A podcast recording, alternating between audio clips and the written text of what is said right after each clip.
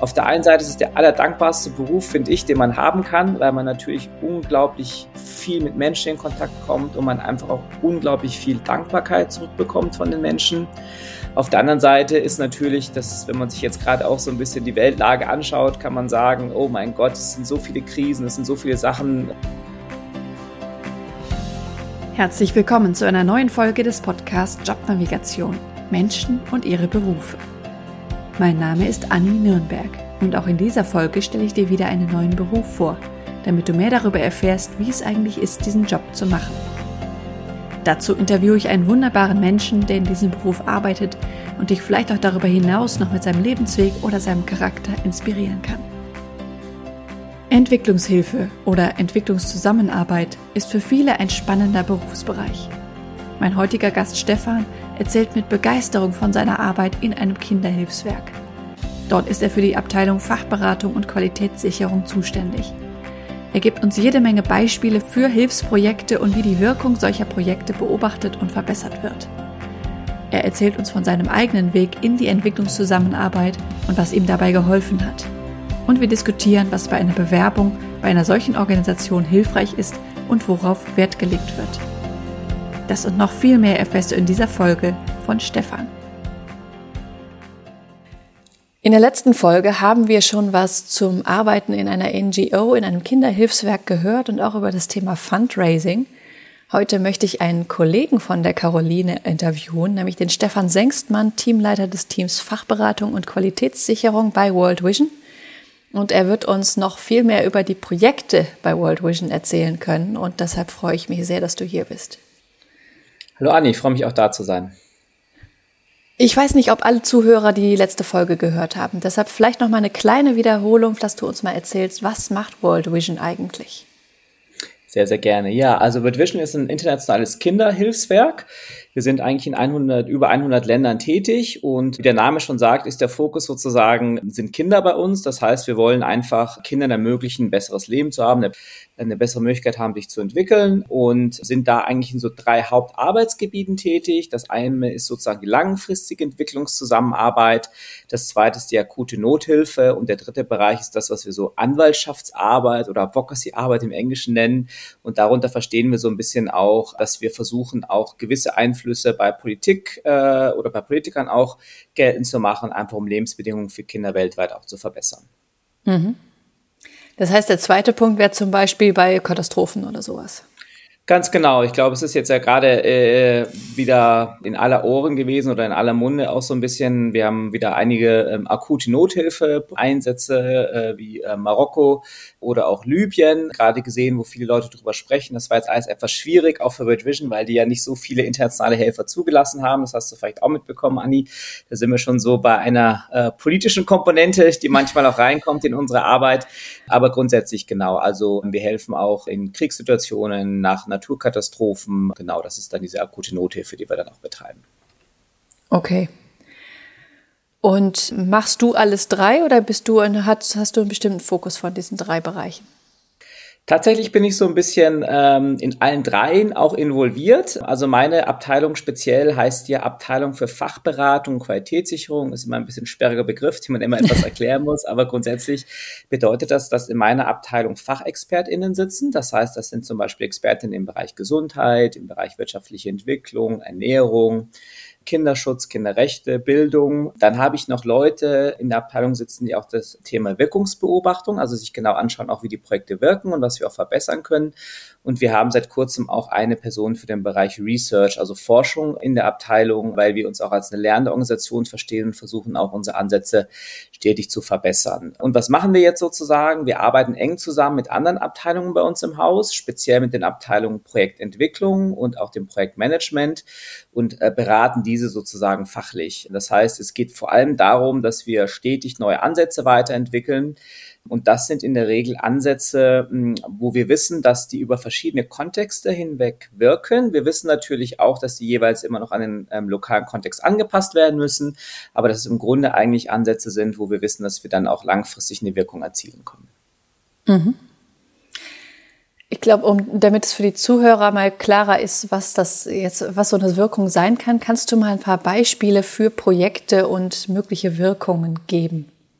Sehr, sehr gerne. Ich habe mal so zwei Beispiele rausgesucht, wo ich dachte, dass es vielleicht ganz interessant sein würde, mhm. wo man auch die Wirkung sieht. Eine ist tatsächlich so ein bisschen mehr in dem Nothilfe-Kontext, die andere ist ein bisschen mehr in einem längerfristigen Kontext. Also Nothilfe-Kontext war, da haben wir ein Projekt durchgeführt in Mali. Mali ist ein Land äh, in Westafrika, was leider Gottes auch immer wieder von verschiedenen Krisen erschüttert wird. Und wir haben uns da speziell einer Problematik angenommen. Und zwar geht es um das Thema der Beschneidung von Frauen, die äh, sehr, sehr ähm, Schwieriges, nachhaltig auch äh, wirklich Schäden hinterlässt, sowohl psychische Schäden als auch körperliche Schäden, die ganz oft bei jungen Mädchen schon angewandt wird. Und ein ganz zentraler Zugang zu dieser Thematik ist, dass man tatsächlich mit religiösen FührerInnen da arbeitet.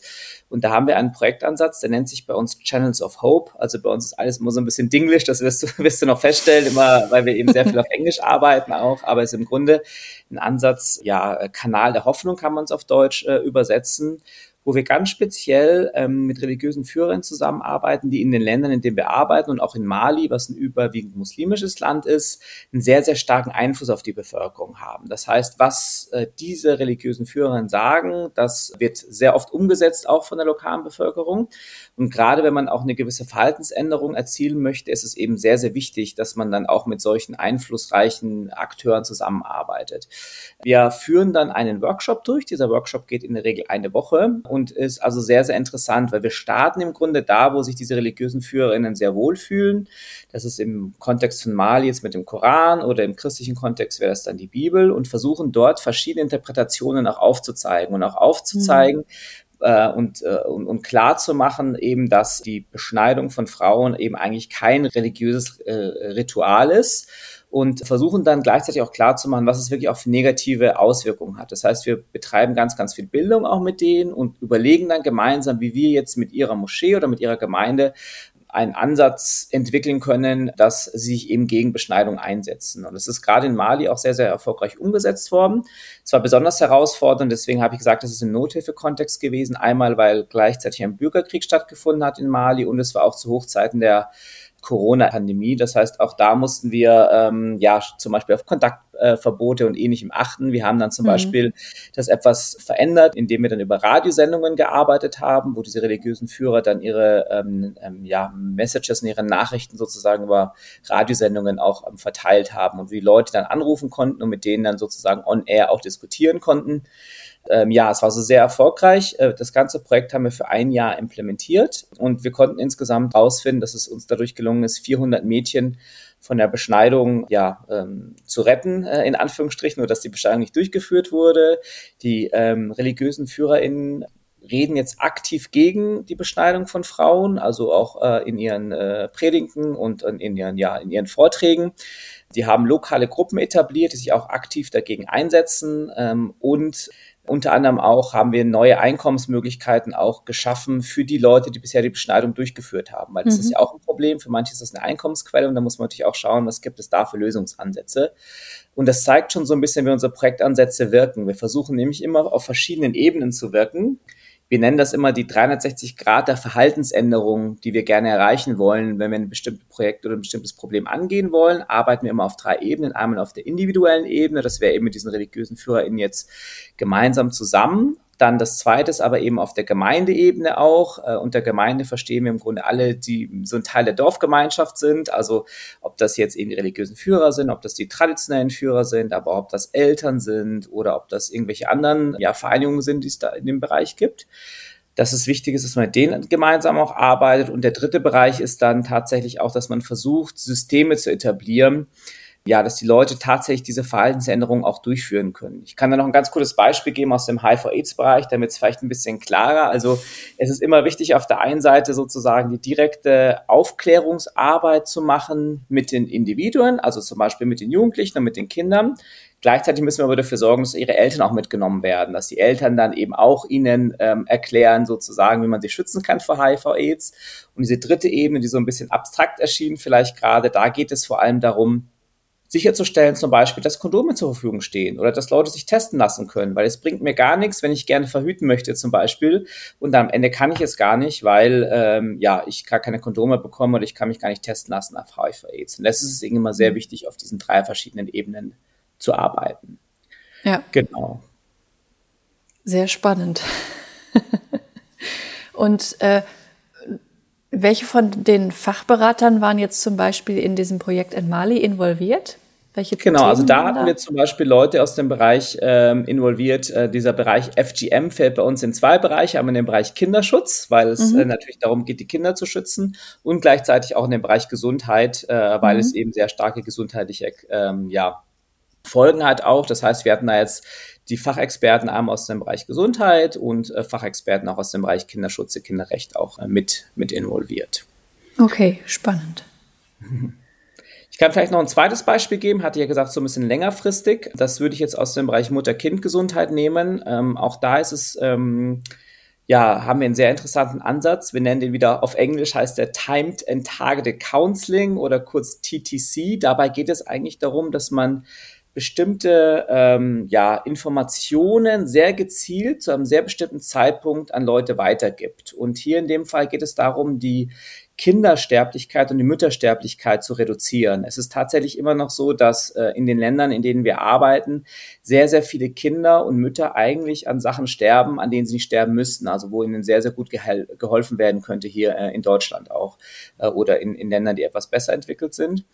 Und was wir da in dem Bereich machen, ist, wir bilden Gesundheitsarbeiterinnen aus und diese Gesundheitsarbeiterinnen identifizieren sozusagen Frauen, die schwanger sind und besuchen diese Frauen dann gezielt vor der Geburt und nach der Geburt, um ihnen äh, ja Informationen zu geben. Und wie vermitteln wir diese Informationen? Wir machen das, indem wir Bildergeschichten verwenden, weil viele der Leute sozusagen auch nicht lesen und schreiben können. Und mhm. bei diesen Bildergeschichten arbeiten wir immer so, dass wir eine Geschichte erzählen anhand von Bildern, die einen negativen Ausgang hat und danach erzählen wir eine Geschichte, die einen positiven Ausgang hat. Und man kann dann immer sehen, dass die Leute sich unterschiedlich verhalten in diesen Geschichten und dann diskutieren wir jeweils mit der Schwangeren und auch mit dem Ehemann beziehungsweise mit dem Umfeld der Schwangeren. Das ist ganz wichtig, weil die oft auch Entscheidungen tragen wie sollte man sich jetzt verhalten, dass es eben zu einem positiven Ausgang kommt. Und so finden insgesamt vor der Schwangerschaft fünf Besuche statt, dann in der Woche direkt nach der Geburt drei Besuche. Das ist eine ganz entscheidende Woche. Auch hier in Deutschland mhm. ist es so, dass in der Zeit dann die Hebamme sehr oft vorbeikommt, weil ähm, ja da oft nochmal Komplikationen auftreten können und dann sozusagen bis zum Alter von zwei Jahren äh, finden auch nochmal fünf Besuche statt. Und äh, wir versuchen natürlich diese Geschichten auch immer sehr stark an den lokalen Kontext anzupassen und wenn wir dann feststellen, sozusagen äh, bei den verschiedenen Besuchen, dass bestimmte Verhaltenssachen nicht so umgesetzt werden können, dann versuchen wir auch ganz, ähm, ja, zu diskutieren, auch mit der, mit der Familie zu schauen, wo können wir helfen, also woran scheitert's? Warum zum Beispiel konnte jetzt ähm, die Frau nicht zur Gesundheitsvorsorge gehen? Gab es da irgendwelche Probleme? War kein Geld da für den Transport äh, oder, oder ähnliches und versuchen dann da ganz gezielte Lösungen zu finden. Mhm. Und so ähm, gelingt es also einem tatsächlich, die Mutter-Kind-Sterblichkeit bis zu 50 Prozent zu reduzieren, weil eben ganz einfache Maßnahmen dazu dienen. Und ich kann mal so ein paar Maßnahmen nennen, also was wir versuchen mit denen einfach zu diskutieren, Sachen, die zum ja. Teil für uns zur Selbstverständlichkeit sind zum Beispiel Hände waschen, aber auch Ernährung, dass man sich eben vernünftig ernährt, aber eben auch zum Beispiel, dass Frauen kein Alkohol trinken sollen in der Zeit, aber auch, ähm, dass sie einfach feststellen, wenn etwas nicht stimmt, also wenn zum Beispiel eine Blutung anfängt einzusetzen während der Schwangerschaft oder ähnliches. Und dass sie eben regelmäßig auch zur Untersuchung gehen in die Gesundheitsstunde ins Krankenhaus, ähm, dass man eben schauen kann, liegt das Baby richtig äh, und ähnliches. Und wenn man diese Vorsorge be, ähm, ja, beachtet, wie gesagt, dann kann man wirklich die Mutter-Kind-Sterblichkeit ähm, ja, drastisch senken. Ja, wow. Also, dass es dann so einen Effekt hat, das ist ja echt, echt schön auch zu sehen dann, ja.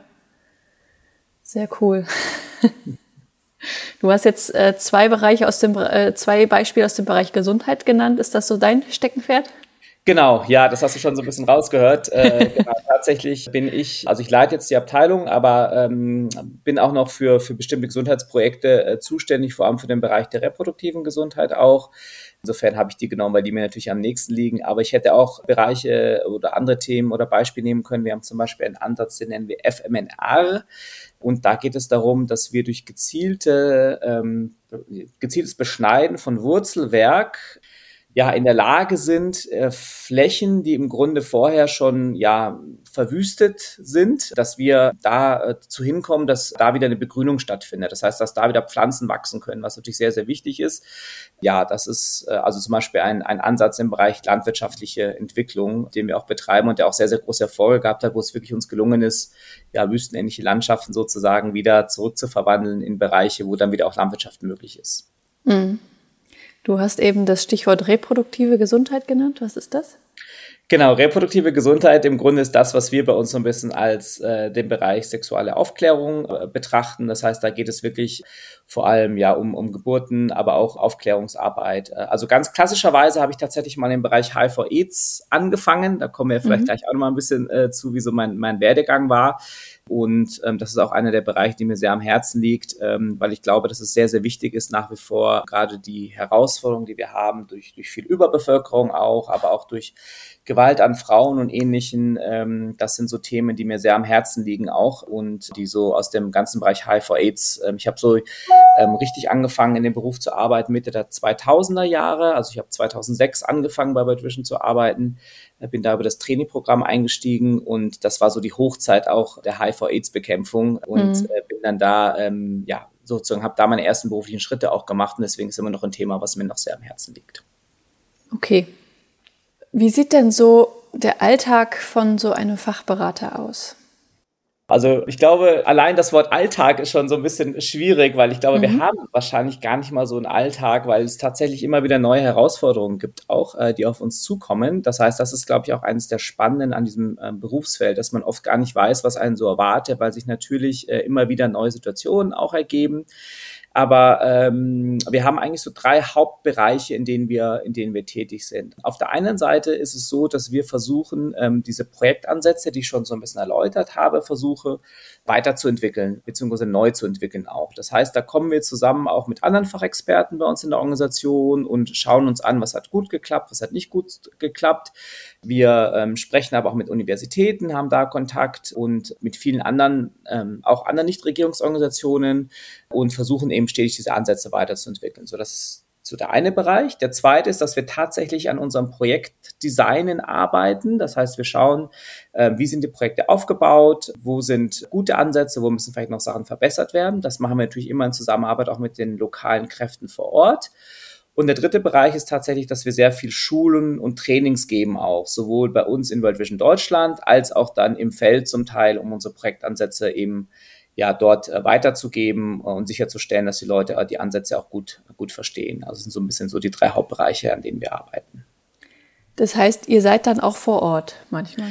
Genau, wir sind auch zum Teil vor Ort. Also wir haben natürlich unsere Kräfte vor Ort. Uns ist ganz wichtig natürlich, dass die lokalen Kräfte vor Ort, die kennen die Kultur, die kennen die Situation vor Ort. Das sind unsere wichtigsten MitarbeiterInnen, sage ich immer. Aber wir fahren dann auch hin und schulen sie zum Teil, beziehungsweise schauen uns auch Projekte gemeinsam an, schauen Sachen was läuft gut, wo haben wir vielleicht nochmal Ideen, wo man Sachen anders machen kann und gehen aber in einen Dialog mit denen. Also uns ist auch ganz, ganz wichtig zu sagen, dass wir jetzt nicht hier die Weisheit mit Löffel gefressen haben und wir kommen mhm. aus Deutschland und wissen äh, hundertprozentig, wie es geht, sondern wir fahren vor Ort und gemeinsam mit den Kolleginnen schauen wir, wie können wir Projekte verbessern, was können wir anders machen. Genau, das ist dann eigentlich immer eine Diskussion auf Augenhöhe auch, wo jeder sozusagen seine verschiedenen Expertisen mit einbringen kann. Ja, okay. Kommt es denn auch schon mal vor, dass ein Projekt eben nicht die gewünschte Wirkung erzielt? Und was macht ihr dann?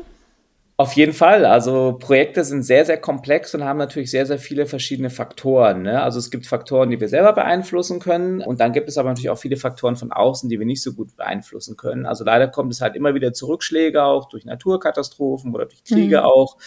Manchmal werden aber unsere Projektansätze einfach auch nicht so ähm, umgesetzt, wie wir uns das vorstellen, weil natürlich die Leute auch viele andere Sachen um die Ohren haben. Das heißt, da müssen wir manchmal noch so ein bisschen nachsteuern ich sage immer, das sind alles Lernerfahrungen für uns. Also ähm, wir versuchen dann immer zu gucken, was kann man verbessern, wo gab es vielleicht Probleme, vielleicht waren zum Beispiel die Materialien, die wir entwickelt haben, auch nicht ideal, dass die Leute sie nicht benutzen können. Vielleicht war es aber auch so, ähm, dass gleichzeitig zu viele andere Themen auch mit reingebracht wurden. Das ist auch mal so eine Herausforderung, die wir haben. und ja, dass man dann schaut, was kann man in der Zukunft daraus lernen. Das heißt, jeder Rückschlag da in dem Bereich für uns ist auch wieder eine Möglichkeit, daraus zu lernen. Klar, wir versuchen das so sehr wie möglich zu vermeiden, aber ähm, das ist einfach auch Teil der Arbeit immer wieder. Und ich glaube, das ist auch wichtig, wenn man dieses Berufsfeld möchte, zu wissen, man muss auf jeden Fall auch mit Frustration umgehen können, weil es eben so viele Bereiche und so viele Sachen gibt, die man nicht selber in der Hand hat. Auf mhm. der einen Seite ist es der allerdankbarste Beruf, finde ich, den man haben kann, weil man natürlich unglaublich viel mit Menschen in Kontakt kommt und man einfach auch unglaublich viel Dankbarkeit zurückbekommt von den Menschen.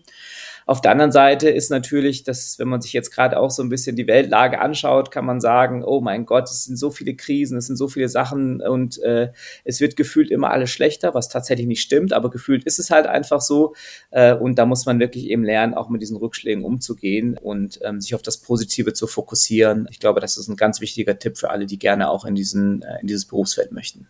Mhm. Diese Projekte werden ja von euren Spendern und Spenderinnen finanziert. Habt ihr dann auch irgendwie, also dass ihr dann die Projekterfolge oder auch mal Misserfolge dann den Spendern äh, übermittelt? Oder ja, vielleicht das sogar müsst? Fall, genau. Also wir haben ja drei verschiedene äh, Einkommensquellen. Ich weiß nicht, ob die Caroline das im letzten Podcast äh, schon ein bisschen erzählt hat, aber wir werden einmal von öffentlichen Geldern finanziert. Da gibt dann zum Beispiel äh, die Bundesregierung uns Gelder oder die Europäische Union, äh, die wir umsetzen an die müssen wir natürlich ganz, ganz regelmäßig reporten, auch wie wir, äh, wie wir die Gelder umsetzen und wie die Projekte wirken. Die folgen das also sehr, sehr eng ab.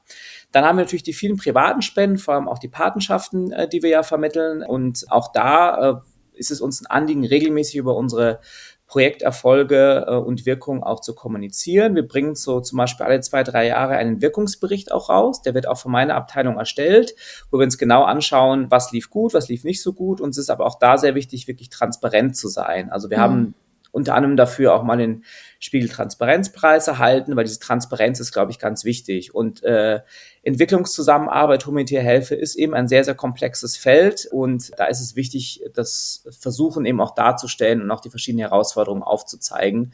Genau. Und die dritte Quelle sozusagen sind dann oft noch so Firmen oder, oder individuelle Leute, die uns dann so Einzelspenden geben auch und auch die, auch denen berichten wir natürlich dann auch ähm, ausführlich, äh, wie die Projektgelder eingesetzt werden und eben was es für Erfolge gibt, aber eben auch was es für Herausforderungen gibt. Ja. Das heißt, habt ihr äh, gewissen Spielraum, wie die Gelder eingesetzt werden, für welche Projekte, oder ist das quasi durch die Geldgeber vorgegeben? Genau, also das ist tatsächlich, kommt es sehr auf die Finanzierungsquelle an. Ähm, mhm. Bei manchen, wie zum Beispiel beim, ähm, ja, bei der Bundesregierung jetzt oder bei der Europäischen Union, da sind die Vorgaben relativ streng. Also da läuft das meistens so, dass die gewisse Ausschreibungen haben, auf die man sich bewirbt und die dann auch schon Vorstellungen haben, genau, was, was zum Teil umgesetzt werden soll oder was erreicht werden soll auch in den Projekten. Dann haben wir aber eben sozusagen auch die Spendengelder, die wir dann bekommen von Privatspendern oder sowas. Und dort ist es meistens so, dass äh, die uns ein Vertrauen auch entgegenbringen, dass wir die Gelder natürlich äh, in der Form einsetzen, die bestmöglich für die lokale Bevölkerung vor Ort ist. Und dort gibt es dann eine gewisse Flexibilität, äh, die wir auch mhm. haben. Also wir haben sogenannte Regionalentwicklungsprojekte. Und in diesen Regionalentwicklungsprojekten versuchen wir tatsächlich auch immer ähm, verschiedene Herausforderungen, Probleme anzugehen, weil am Ende ist halt sehr, sehr viel auch miteinander verknüpft. Also es ist ganz klar natürlich, wenn äh, Leute äh, keine gute Gesundheit haben und nichts Gutes zu essen bekommen, dann können sie auch keine Bildung bekommen. Dann ist es auch schwierig, ja, in, in Berufsfeld reinzukommen und ähnliche Sachen. Und deswegen ist es sehr wichtig, dass wir eben versuchen, verschiedene Herausforderungen anzugehen. Und da ist es natürlich dann schön, wenn wir eine gewisse Flexibilität haben. Dennoch sind wir da sehr, sehr transparent und erklären auch, wie das Geld eben umgesetzt wird, wie es ankommt und was wir da, was wir damit eben auch machen. Ja, okay. Wir haben eben schon darüber gesprochen, dass ihr ja auch manchmal vor Ort seid. Wie oft und wie lange ist das ungefähr? Das kommt sehr drauf an. Also man muss sagen, da hat auch Corona so ein bisschen einen Wandel hervorgerufen. Also vor Corona war es tatsächlich so, dass wir sehr, sehr viel unterwegs waren. Also gerade in meiner Anfangsphase, da würde ich sagen, war ich wirklich alle zwei Monate mindestens für eine bis zwei Wochen auch äh, im Feld unterwegs. Aber wir haben natürlich auch als World Vision uns gesagt, dass wir auch eine Verantwortung haben, gerade auch was ähm, das Thema Klima betrifft, dass wir schauen wollen auch, dass wir unsere, ähm, ja, unseren, unseren Klimaabdruck auch reduzieren, wollen eigentlich unsere Flugkosten auch um 50 Prozent senken und versuchen jetzt zu schauen, auch was kann man zum Teil eben auch schon virtuell machen, wo wir da mit den ähm, mit den Partnerinnen vor Ort dann auch virtuell sprechen. Dennoch ist natürlich diese persönliche Beziehungspflege auch ganz, ganz, ganz wichtig. Gerade wenn mhm. man schwierige Themen angeht und ganz oft ähm, ist in unserer Arbeit ja auch mit drin, dass man bestimmte Tabuthemen angehen muss, ist es wichtig, dass man eine persönliche Beziehung aufbaut auch. Und deswegen werden wir nie komplett von diesen Reisen wegkommen. Aber es ist so tatsächlich, dass wir die so reduziert haben. Ich würde sagen, jetzt bin ich vielleicht noch so vier bis fünfmal im Jahr tatsächlich unterwegs. Ähm, es kann auch ein bisschen weniger sein. Es kommt immer so ein bisschen drauf an, auch gerade was, was ansteht, was es auch für größere Projekte gibt. Wir versuchen uns natürlich auch da oder wir fokussieren uns da natürlich auch vor allem auf die Projekte, wo es Herausforderungen gibt, die nicht so gut laufen. Und das kommt eben auch immer ein bisschen drauf an, wie viele das gerade gerade sind. Von der Dauer ist es in der Regel so ein bis zwei Wochen, aber wir haben zum Teil auch äh, manchmal längere Feldphasen. Ich habe jetzt eine Kollegin von mir im Team, die wird jetzt zum Beispiel für circa dreieinhalb Wochen nach Ghana gehen und dort äh, vor Ort äh, mitarbeiten. Also es kommt immer darauf an, äh, je nachdem, wieso ähm, auch der, ja, der, der, der Need gerade ist. Ja, okay. Aber das muss man ja dann auch vorher äh, sich mit beschäftigen, ob man dafür bereit ist, häufiger mal unterwegs zu sein. Genau, also ähm, ja. das ist im Grunde natürlich auch ein Teil, wenn wir Leute einstellen, wo wir sagen, ist da die Bereitschaft zum Reisen natürlich auch da in dem Bereich, auch äh, unter erschwerten klimatischen Bedingungen. Äh, und wir besprechen natürlich auch mit den Leuten immer, ob sie auch bereit sind, in den Nothilfe-Kontext zu gehen. Wir waren zum Beispiel sehr stark in der Ukraine-Response oder sind auch immer noch sehr stark äh, in der Ukraine tätig auch und hatten da äh, zum Beispiel auch einen Kollegen von mir, der war, der war fast zwei, zweieinhalb Monate jetzt da auch vor Ort und hat mitgearbeitet.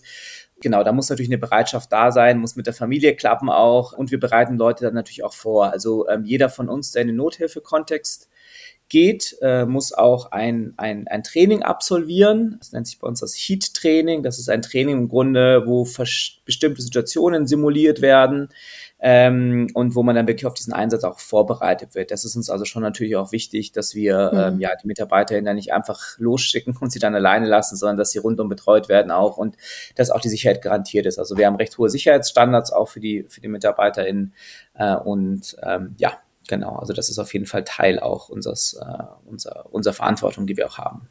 Ja. Dann sind wahrscheinlich auch Fremdsprachenkenntnisse sehr wichtig, oder? Genau, also Englisch ist sozusagen ein Muss, weil im Grunde mhm. alles auf Englisch, ähm, die ganze Kommunikation auf Englisch passiert. Und sehr vorteilhaft sind tatsächlich auch Französisch und Spanisch, äh, wenn man das kann. Wir sind sehr viel in Westafrika auch tätig und da ist natürlich Französisch sehr, sehr wichtig auch. Und klar, Lateinamerika zum Beispiel ist, ist, Spanisch auch äh, wichtig. Äh, es ist natürlich ganz oft so, dass es auch ganz viel lokale Sprachen gibt. Das heißt, ja. gerade wenn man dann weiter noch äh, in die, auf die Dorfebene kommt, dann reicht man oder kommt man auch meistens mit Englisch, Französisch und Spanisch nicht mehr weiter. Aber dafür haben wir dann natürlich die MitarbeiterInnen vor Ort, die dann, dann jeweils äh, für uns auch übersetzen können. Aber ich würde sagen, also wenn man gerne gerne in dem Beruf arbeiten möchte, ist Englisch ein absolutes Muss und es ist vom großen Vorteil, wenn man noch eine zweite Fremdsprache mitbringt, wie zum Beispiel Französisch oder Spanisch. Okay.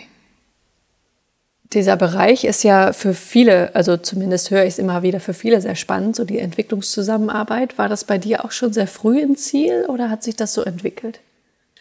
Tatsächlich war das schon sehr, sehr früh ein Ziel von mir auch und immer so ein Traum in dem Bereich zu arbeiten auch. Ähm, ich kann mich erinnern, so die allerersten Berührungspunkte hatte ich äh, tatsächlich in der Schule und zwar damals gab es eine Schul-AG die hieß, äh, das ist heutzutage würde man das nicht mehr so ausdrücken, weil äh, es so vom hinter die ganze Diskussion auch ähm, der, der White Saviorism, da können wir vielleicht nachher noch mal ein bisschen äh, sprechen, also sozusagen dieses äh, der Weiße geht nach Afrika und rettet die Afrikaner so ungefähr. Das ist ja das, was so ein bisschen immer diskutiert wird auch und was ein, wo man sehr, wo man gut umgehen muss mit der Thematik auch. Aber diese AG, diese Schul AG hieß damals äh, unser Mann in Afrika. Und ich habe mich damals also schon sehr stark eingesetzt äh, dafür, ähm, Spendengelder zu sammeln und hatten ähm, dann auch Gäste, die aus Uganda, also das war, der war damals in Uganda, äh, zu uns gekommen ist. Ja, in dem Moment fand ich das schon immer sehr, sehr spannend. Ich selber komme auch aus dem Hintergrund, also meine Mama ist Französe, mein Papa ist Deutscher, ich bin in Österreich geboren und fand diesen ganzen interkulturellen mhm. Austausch immer schon sehr, sehr spannend und äh, Menschen aus anderen Kulturen kennenzulernen fand ich immer ähm, ja auch sehr schön und diese, diese Kombination aus dieser Faszination auf der einen Seite für verschiedene andere Kulturen, aber gleichzeitig eben auch das Gefühl, gemeinsam irgendwo Sachen ähm, verändern zu können, das war eigentlich schon immer so mein Traum und meine, meine Vision und insofern bin ich sehr froh, dass ich heutzutage in dem Job arbeite, in dem ich arbeite. Ja. Wie bist du denn dann den Weg eingeschlagen? Ja, also ich habe, äh, nachdem ich mein Abitur gemacht habe und wie gesagt da schon verschiedene Interessen haben, ähm, wusste ich tatsächlich am Anfang auch gar nicht so ganz genau, wie soll es jetzt losgehen und war noch so ein bisschen äh, orientierungslos und habe dann erstmal angefangen, BWL zu studieren. Auch so ein bisschen vielleicht getrieben damals von meinem Vater her, der gesagt hat, mach doch erstmal so ein bisschen Wirtschaft, äh, was Vernünftiges und so. Habe dann aber tatsächlich relativ schnell festgestellt, nach zwei Semestern, dass es nicht das ist, was ich wirklich machen möchte. Und ich hatte schon immer eine sehr große Leidenschaft auch für Geografie, für andere Länder und habe auch in der Schule Leistungskurs Geografie gehabt, auch im Abitur Leistungskurs Geografie gehabt und habe mich dann äh, dazu entschlossen, Geografie zu studieren und eben da schon einen Fokus auch auf ähm, ja, Entwicklungszusammenarbeit äh, zu legen. Also ich habe an der Uni Gießen studiert, da gab es jetzt keinen speziellen Fokus. Also heutzutage gibt es noch deutlich spezialisierte Studiengänge auch, die einen auf diese Arbeit vorbereiten. Aber damals war es einfach ein Geografiestudium und ich hatte im Nebenfach aber auch versucht, schon Themen zu nehmen, die auch schon darauf, äh, darauf hinziehen. Also ich hatte zum Beispiel das Thema, ich habe Soziologie und Politik im Nebenfach gehabt. Ich habe also noch auf Diplom studiert, kennt man heutzutage gar nicht mehr so richtig, aber das war damals äh, noch Hauptfach äh, Diplom Geografie und dann Nebenfach Soziologie und Politikwissenschaften. Und in Soziologie hatte ich zum Beispiel einen Schwerpunkt auf AIDS äh, im südlichen Afrika und in Politik dann auch speziell auf ähm, Entwicklungspolitik schon. Und was, glaube ich, sehr wichtig ist, ich habe dann ähm, während meiner Studentenzeit war ich sehr aktiv in einer Studentenorganisation, die sich ISEC oder IESEC äh, nennt. Und der Fokus von dieser Studentenorganisation war auch der kulturelle Austausch.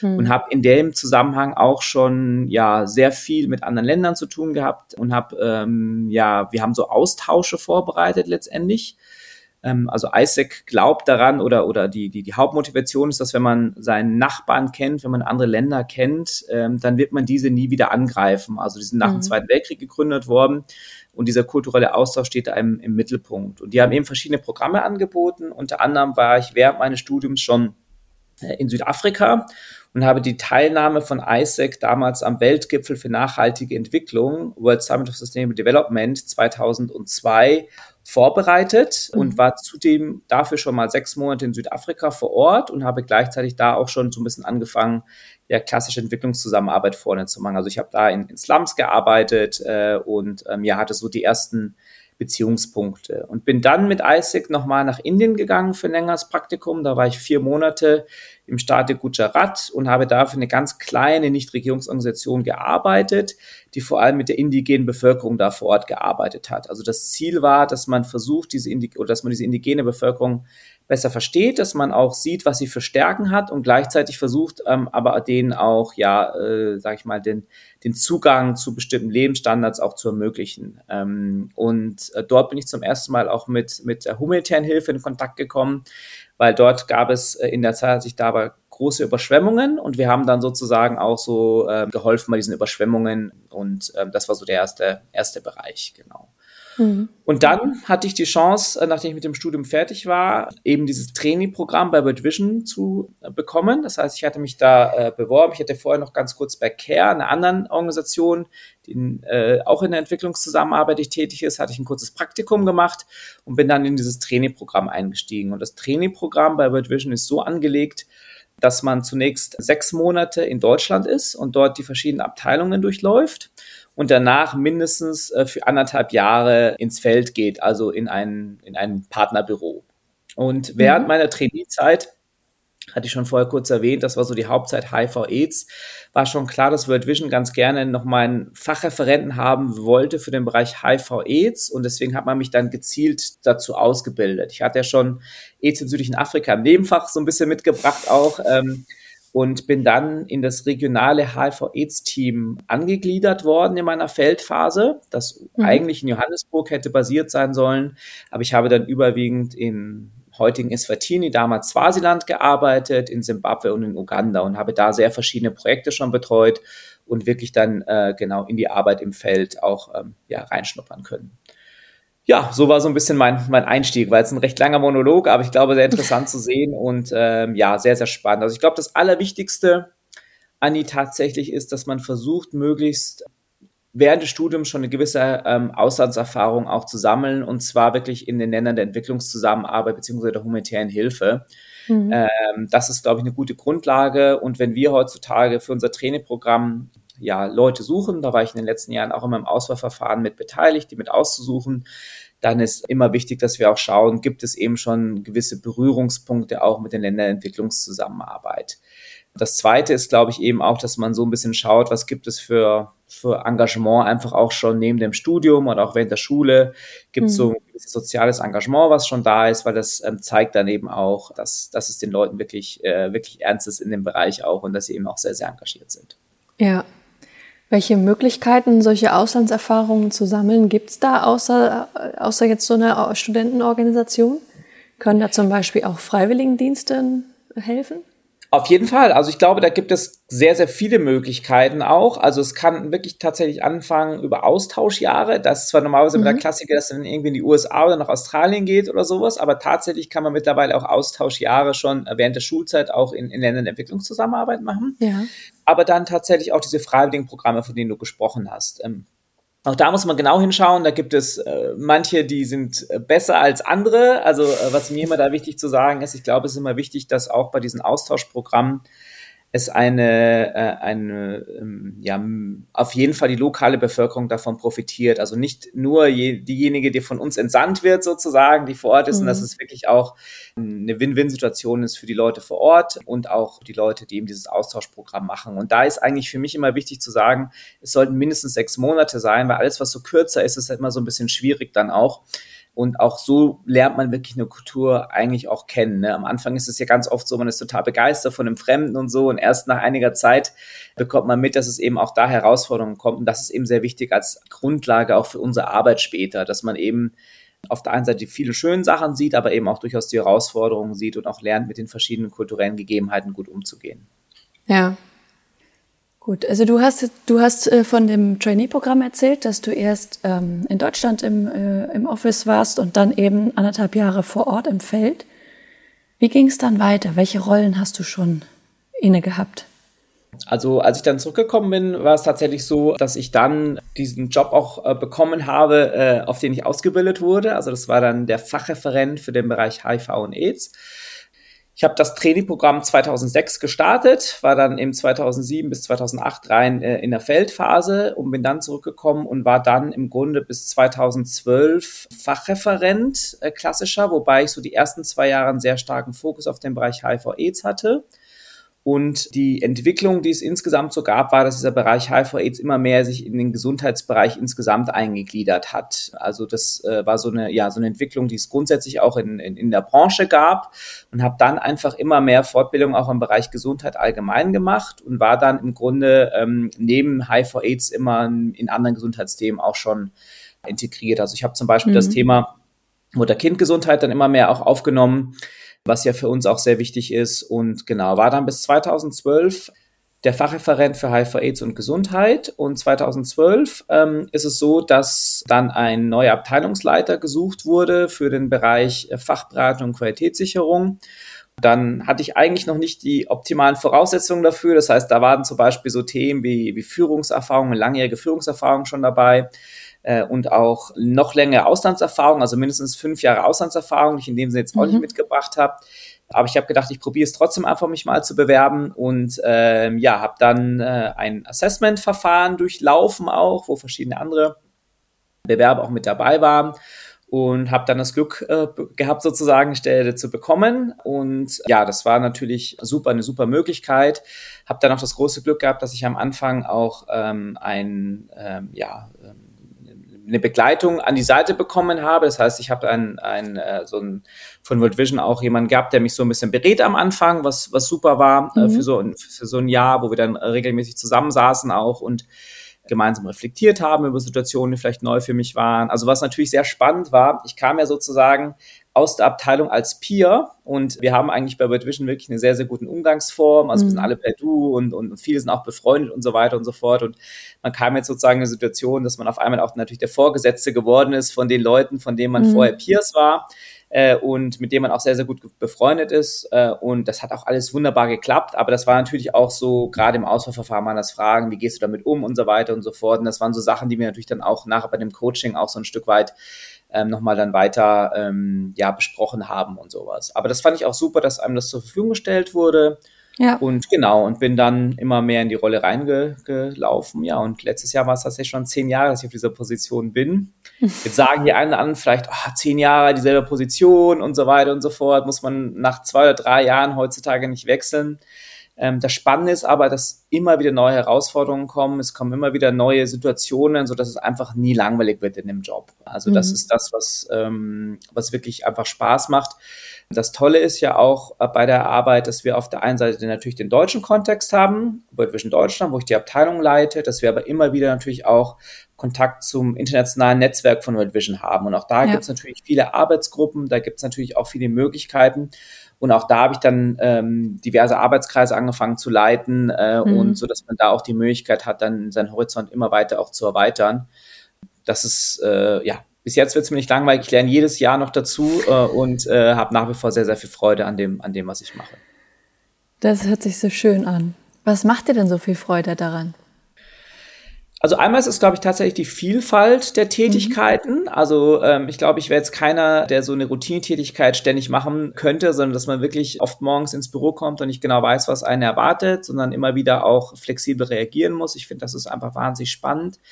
Dann natürlich der Umgang mit den Menschen. Also das ist sowieso der Kern an der ganzen Sache, dass man eben äh, so viele Menschen aus so vielen Kulturen kennenlernt, was ähm, immer wieder auch herausfordernd sein kann. Also es ist nicht immer, dass alles einfach ist, aber mir macht das einfach wahnsinnig Spaß, diese Herausforderungen auch anzugehen. Und ähm, ich muss sagen, ich finde, man lernt am aller, allermeisten über sich selber, indem man sich mit vielen anderen Leuten unterhält, immer wieder reflektieren kann auch, sieht, wie andere Lebensweisen sieht, sieht, wie andere Einstellungen sind.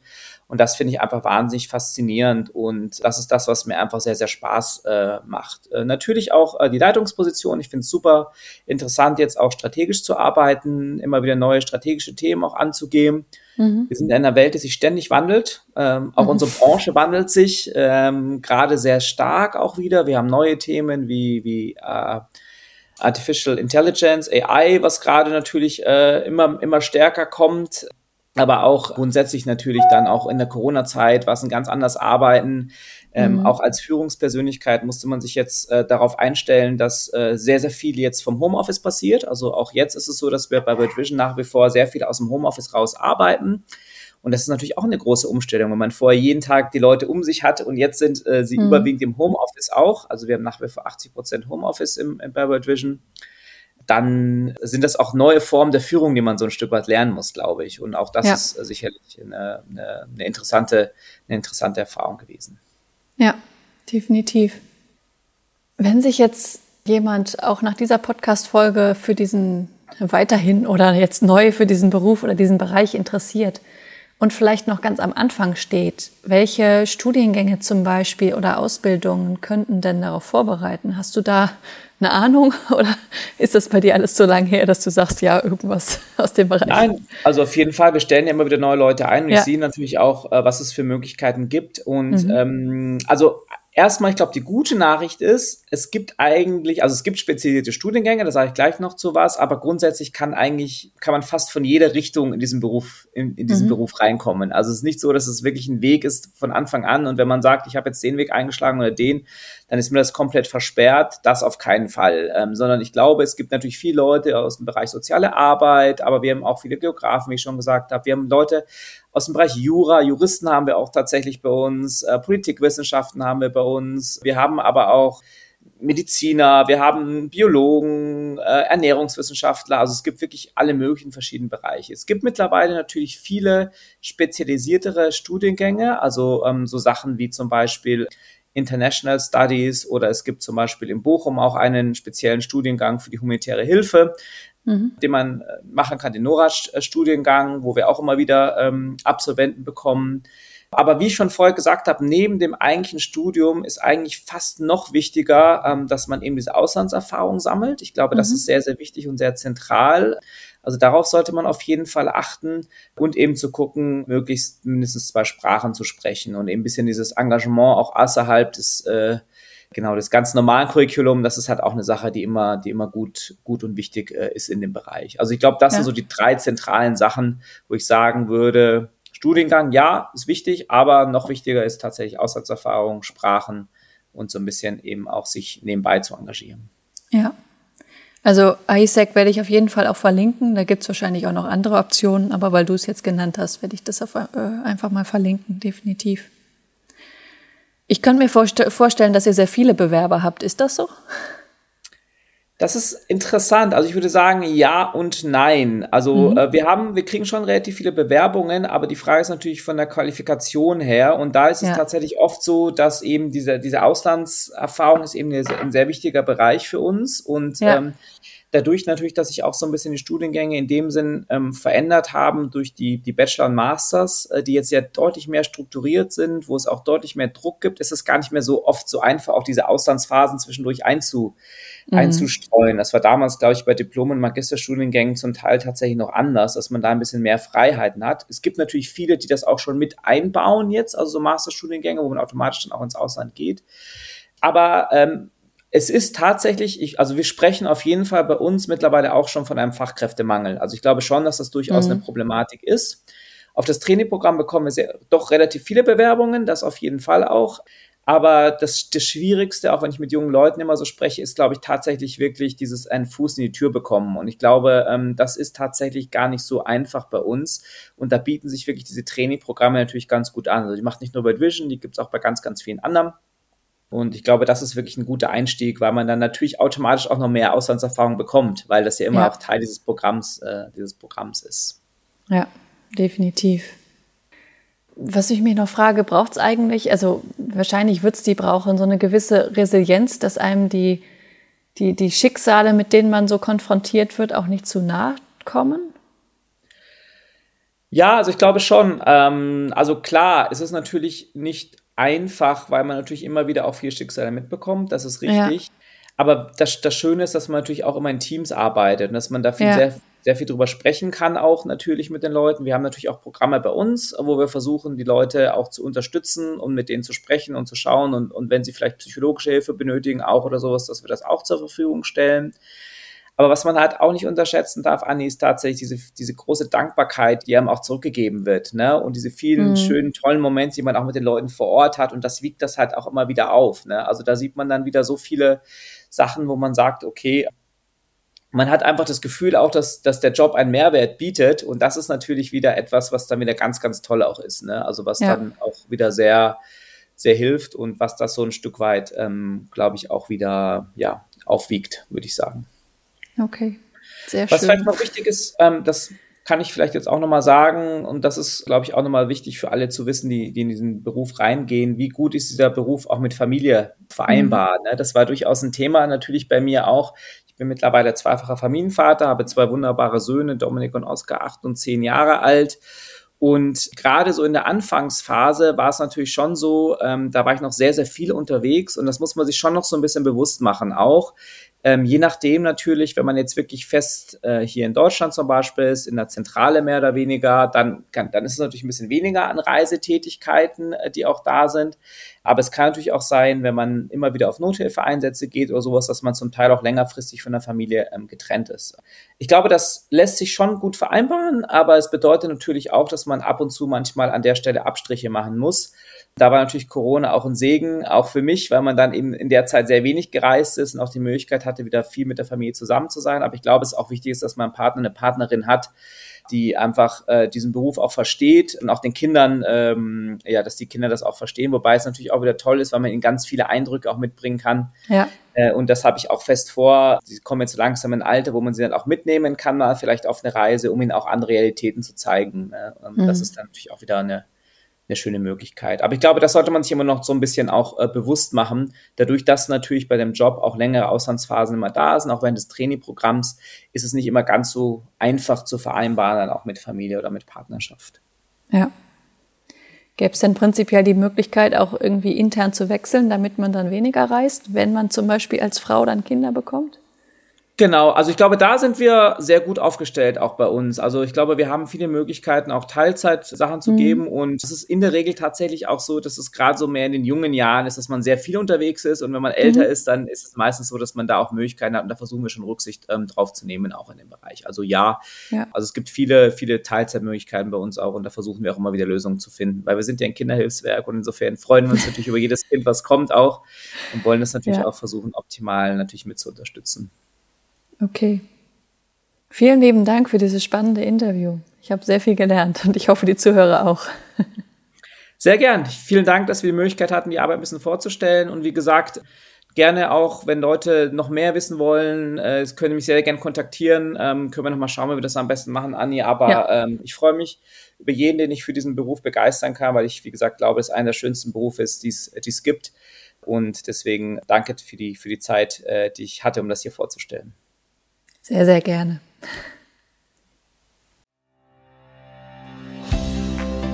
Das war eine weitere Folge des Podcasts Jobnavigation Menschen und ihre Berufe mit Anni Nürnberg. Wenn ich dich mit diesem Interview inspirieren konnte, freut mich das tierisch, denn dafür mache ich diese Arbeit. Hör dir auch gerne noch andere Podcast-Folgen an, um die Unterschiede zwischen möglichen Berufen klarer zu verstehen und dich von verschiedenen Menschen inspirieren zu lassen. In den Show Notes verlinke ich dir ähnliche Folgen. Wenn dir das Interview gefallen hat, habe ich eine kleine Bitte an dich. Bitte geh in deiner Podcast-App auf die Übersichtsseite dieses Podcasts und gib ihm eine Bewertung. Am besten mit 5 Sternen. Das kannst du jetzt machen, während du den Rest der Folge hörst. Damit hilfst du mit, dass noch mehr Menschen von dem Podcast profitieren können. Vielen lieben Dank. Vielleicht bist du ja auf der Suche nach einem Beruf, in dem du so richtig glücklich bist, wie meine Gäste in diesem Podcast. Wenn du dir Unterstützung wünschst bei der Frage, welcher das für dich sein könnte und wo du so richtig aufgehst, helfe ich dir gerne, Klarheit zu finden. Du hast dabei die Wahl. Du kannst dir selbst in einem strukturierten Online-Kurs selbst erarbeiten, welcher Beruf dich maximal erfüllt. Oder du wirst von mir im Coaching an die Hand genommen und wir gehen den Weg gemeinsam. Wie ich bei beiden Varianten vorgehe, kannst du dir in Folge 100 anhören. Mehr Informationen zu meinen Angeboten findest du auf der Webseite. Sie ist in den Show Notes verlinkt. Wenn du mehr zu mir als Person erfahren möchtest, empfehle ich dir, die Folgen 10 und 20 anzuhören. Dort erzähle ich von meinem eigenen Weg, der mich zu meinem Traumjob, nämlich dem Berufscoaching, geführt hat. Es ist so schön, einen Beruf zu haben, wo du wirklich gerne hingehst, in dem du mit Leichtigkeit erfolgreich bist, wo du deine Stärken und Talente einsetzen kannst, der dich einfach auf allen Ebenen erfüllt und glücklich macht. Ich wünsche dir von Herzen, dass du dieses Gefühl erlebst. Und zwar möglichst jeden Arbeitstag. Deine Anni von Jobnavigation.